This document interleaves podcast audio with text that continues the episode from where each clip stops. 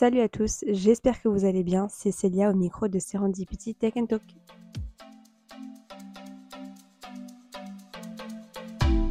Alors cette semaine, je vais vous partager ma passion pour le marketing et vous allez découvrir un sujet que je trouve passionnant.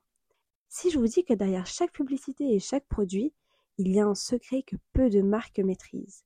Et si je vous dis que ce secret est capable de rentrer dans notre cerveau, comprendre nos envies même les plus cachées et nous inciter à acheter sans même que l'on se rende compte. Dans cet épisode, je vais vous partager ce secret. On va comprendre comment est-ce que les marques arrivent à manipuler nos décisions d'achat et surtout, je vais vous partager quelques tips pour ne plus se faire avoir. Pour en savoir plus, installez-vous, prenez vos écouteurs et bienvenue dans le nouvel épisode du podcast Serendipity Tech Talk, le secret du neuromarketing. Alors déjà, il faut savoir que certaines marques utilisent le neuromarketing pour en quelque sorte nous manipuler. Ils utilisent des techniques secrètes. Bon, entre nous, c'est plus très secret maintenant, mais ils utilisent des techniques et des outils très poussés pour euh, nous analyser. Par exemple, on a certaines marques qui utilisent des IRM cérébrales pour lire nos émotions lorsque on regarde une publicité. Aussi, euh, pour savoir quelles images nous provoquent des émotions comme euh, la joie, la peur, la compassion, etc., on a certaines marques qui utilisent des outils pour analyser nos réactions neuronales.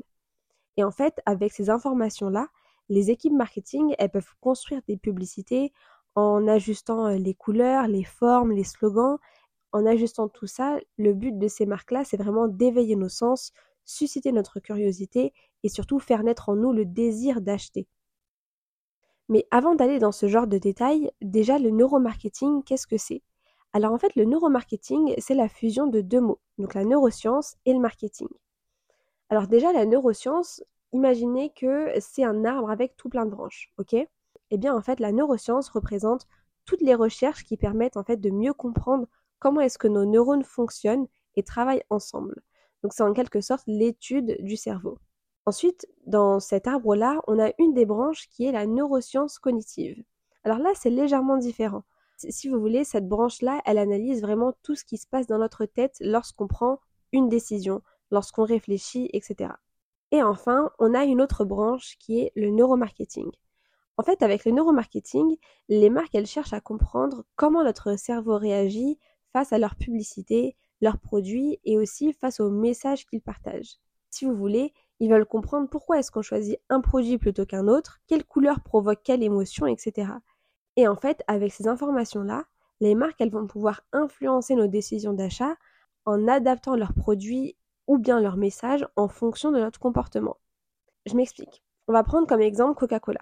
Alors je pense que vous le savez tous, mais Coca-Cola est extrêmement fort en termes de marketing, de communication. Personnellement, c'est une référence pour tout ce qui est marketing d'influence. Alors Coca-Cola, ils utilisent énormément le neuromarketing pour comprendre les motivations de leurs consommateurs. Concrètement, il y a quelques années, Coca-Cola avait lancé euh, plusieurs études en neuroimagerie sur un certain panel de consommateurs. Et en fait, ils ont découvert que les images, les sons de joie, de partage étaient fortement associés à Coca-Cola dans l'esprit du consommateur. Avec ces informations, euh, Coca a directement adapté ses campagnes publicitaires. En fait, ils ont rajouté des couleurs vives, ils ont ajouté des images de personnes qui partagent un coca euh, tous ensemble. Ils ont ajouté une musique euh, à consonance joyeuse, etc. Et donc là, en fait, c'est jackpot pour Coca. Parce qu'avec toutes ces informations-là, ils ont pu modifier leur campagne et donc provoquer des émotions positives, un sentiment de convivialité dans l'esprit du consommateur. Et donc, résultat, leur image de marque n'a fait qu'accroître. Mais ce n'est pas tout. En fait, il y a quelques années, euh, Coca, ils avaient lancé une campagne Share a Coke.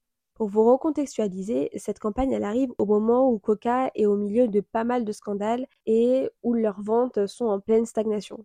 Et donc la campagne Share Coke a été lancée pour justement renforcer le lien émotionnel entre les consommateurs et la marque. Et je pense que vous avez tous vu passer cette campagne. En fait, le principe, c'était de mettre en vente des bouteilles de coca avec des prénoms assez populaires et des messages personnalisables comme partager un coke avec Célia, partager un coke avec frère, euh, mon ami, euh, ma mère, mon père, etc.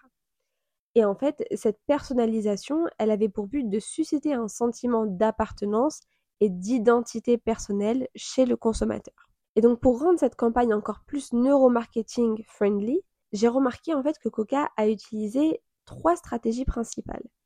Alors déjà la première, c'est qu'elle a créé un sentiment de partage. Lorsque dans le slogan on lit le mot cher, donc partager, inconsciemment, en fait, ça encourage le consommateur à acheter plusieurs bouteilles pour justement partager un bon moment avec des amis, de la famille, en dégustant un bon coca frais. La deuxième stratégie, c'est l'option de personnalisation.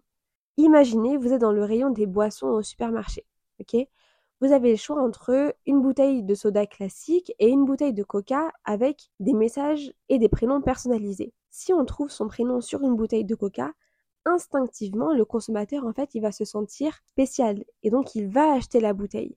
Et si vous êtes comme moi et vous faites partie de la team des personnes qui ne trouvent jamais leur prénom, en personnalisant des bouteilles avec des messages plus généraux comme euh, friend, family, papa, maman, sœur, frère, etc. Et en fait, on retrouve toujours cette envie pour Coca de rassembler un maximum de personnes pour déclencher un engagement émotionnel et donc faire naître l'envie d'acheter. La troisième stratégie, c'est les réseaux sociaux. En fait, on vit dans un monde où une grande partie des gens partagent absolument tout, même voire trop, sur leurs réseaux sociaux. Et donc, du coup, la campagne Share Coke a encouragé les consommateurs à se prendre en photo avec leurs bouteilles et donc à poster leur expérience sur les réseaux avec des hashtags spécifiques. Et donc forcément, en voyant ça, ça a permis d'influencer de plus en plus de personnes à acheter des bouteilles Coca pour en fait participer au mouvement sur les réseaux et donc eux aussi poster leurs photos. Et donc là, toujours, L'objectif de cette stratégie, c'était vraiment de renforcer le sentiment de partage et d'appartenance à un groupe. Et d'ailleurs, plusieurs études ont montré que euh, la campagne Share Coke a activé des centres émotionnels du cerveau et donc renforcé l'association positive et le sentiment de partage. Et ce n'est pas tout. Cette campagne a aussi permis d'augmenter drastiquement les ventes de Coca. En fait, on ne se rend pas forcément compte, mais l'utilisation du neuromarketing est dans plusieurs domaines. Euh, par exemple, lorsqu'on est sur Internet, certaines marques utilisent le eye tracking.